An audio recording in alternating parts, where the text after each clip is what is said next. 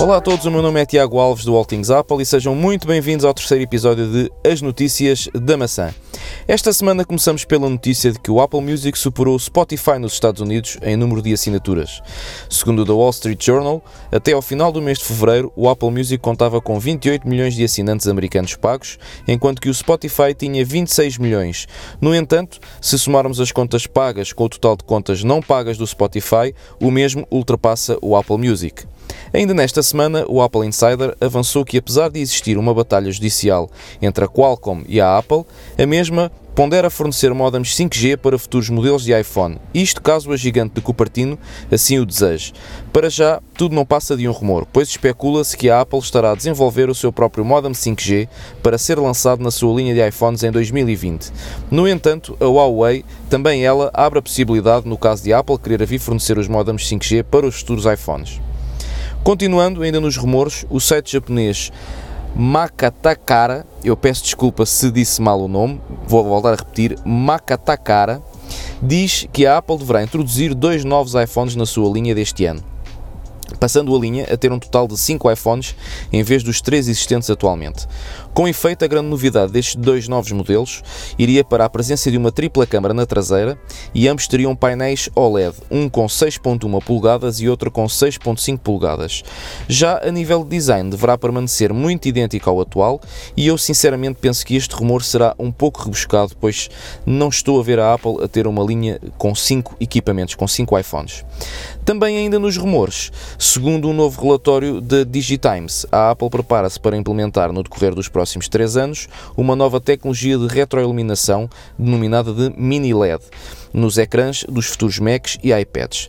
Esta tecnologia em questão permitirá uma nova e ampla gama de cores, eh, superior contraste e HDR, algo que os monitores atuais não suportam. Adicionalmente, isto permitirá ainda que o painel que suporta esta tecnologia seja mais fino, mais preciso e com maior eficácia energética.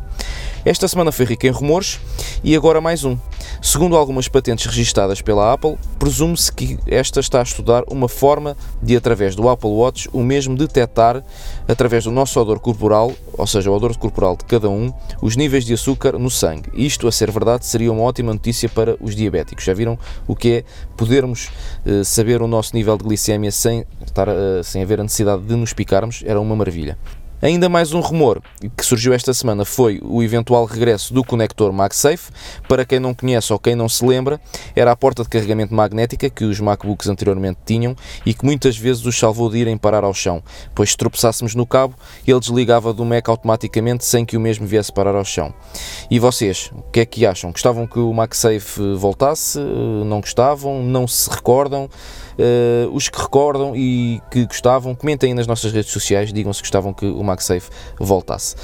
Foi também notícia esta semana eh, uma queda de 5% nos downloads na App Store, a primeira queda desde 2015. No entanto, apesar desta queda ao nível dos downloads, a Apple faturou mais 15% em relação ao ano anterior, portanto, nada de grave a nível de receitas. Foram ainda lançadas as segundas versões beta do iOS 12.3, do tvOS 12.3 e do macOS Mojave 10.14.5 e ainda o WatchOS 5.1.2, isto para desenvolvedores. Estas novas versões do Mojave Mojave e do WatchOS. Parece que não trarão mais do que melhorias de estabilidade e correções de erros.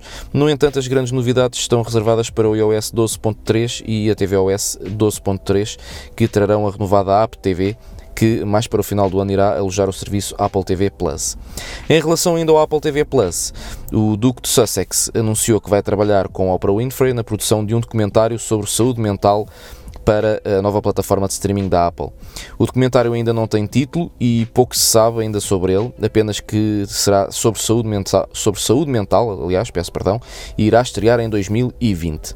Ao nível das atualizações ditas estáveis, esta semana a Apple disponibilizou um novo update do tvOS 12 para os utilizadores de Apple TV. Este novo update, com a numeração de 12.2.1, concentra-se na correção de erros e melhorias de estabilidade do sistema operativo.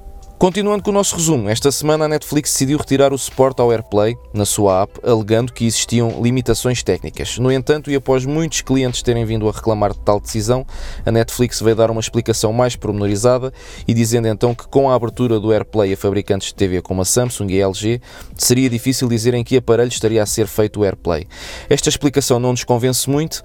Eh, e tu, o que é que achas eh, desta explicação? Comenta aí eh, na nossa notícia o que pensas sobre esta explicação que a Netflix Netflix deu para a retirada do AirPlay.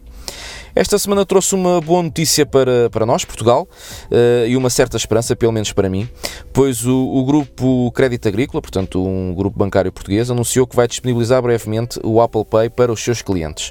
Ora, com este anúncio poderemos vir muito em breve a ter mais bancos nacionais a aderir ao sistema de pagamentos da Apple e terminar com o monopólio que existe atualmente do MBWay. As boas notícias não acabam por aqui.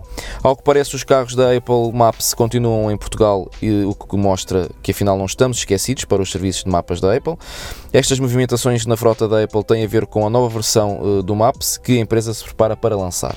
Se já sabem, se virem uh, algum carro do Apple uh, Maps circular, enviem para o nosso e-mail ou então para qualquer uma das nossas redes sociais para que nós possamos dar também a conhecer ao restante público. Para finalizar, temos um artigo bastante interessante para, para ler. É um artigo com alguma, alguma história, por assim dizer.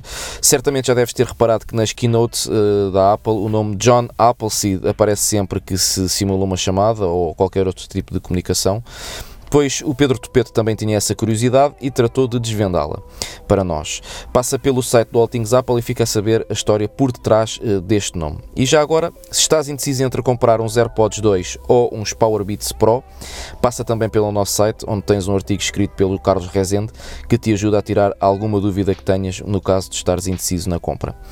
E já uh, quando estava mesmo a finalizar as notícias da maçã, eis que surge uma notícia avançada por uh, Guilherme Rambo, do 9 to 5 Mac, eh, site para onde ele neste momento escreve, em que noticia que finalmente eh, no iOS 13 irá chegar eh, o Dark Mode e um sistema de janelas igual ao Mac para iPad.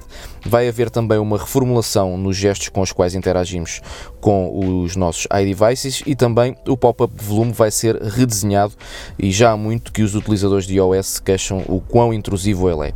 Esta notícia ainda se encontra em desenvolvimento, portanto passem pelo site para ficarem a par de mais novidades e pormenores sobre esta notícia. E agora sim, por esta semana ficamos por aqui. Já sabes, para mais detalhes sobre estas e outras notícias e sobre tudo o que se passa no mundo Apple, passa pelo nosso site All Things Apple e fica a par de tudo. Não te esqueças de nos seguir nas nossas redes sociais e espero por ti para mais um Notícias da Maçã para a próxima semana. O meu nome é Tiago Alves, do All Things Apple. Um grande abraço e até ao próximo podcast. Fica bem.